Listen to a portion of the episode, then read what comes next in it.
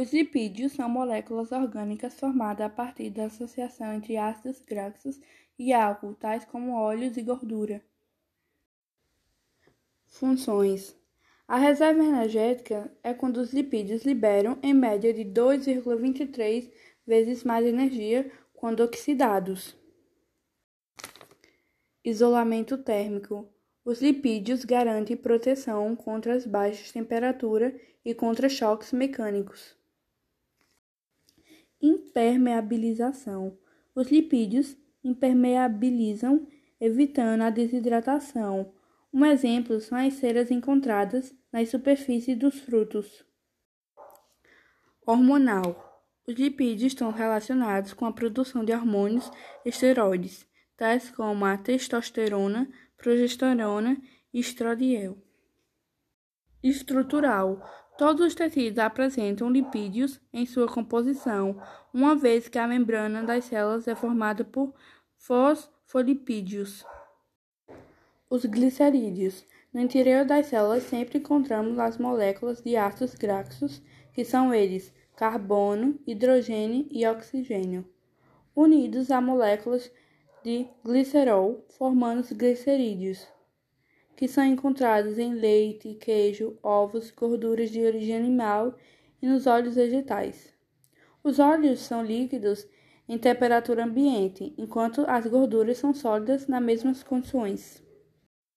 Os fosfolipídios são lipídios que, em sua estrutura, possuem ácidos graxos unidos a uma molécula de glicerol e ácido fosfórico ou fosfato e uma molécula nitrogenada. Os esteroides são um grande grupo de compostos solúveis em gordura que tem estrutura básica de 17 átomos de carbono dispostos em quatro anéis ligados entre si. São lipídios de cadeia complexa, onde o colesterol é substância fundamental na formação dos esteroides. Contudo, o seu excesso é maléfico à saúde. Os cerídeos são estéreis formados pela união de um ácido groxo superior e de um álcool groxo superior.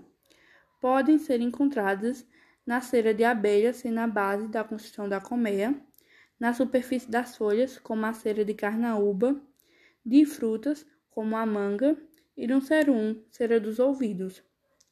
A função clara dos cerídeos, no caso dos vegetais, é de impermeabilização com propósito de impedir a perda excessiva da água. Para o meio ambiente e para os seres humanos, é de proteção contra a proliferação de micro-organismos, no caso. O cerume ajuda nessa tarefa.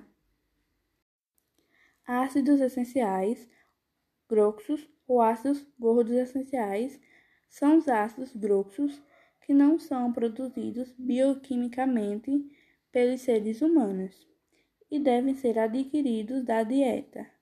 O termo ácido groco essencial refere-se aos ácidos groxos necessários dos processos biológicos e não àqueles que funcionam como fonte de energia. Os ômega 3 e ômega 6 se trata de nutrientes essenciais e foram designados por vitamina F.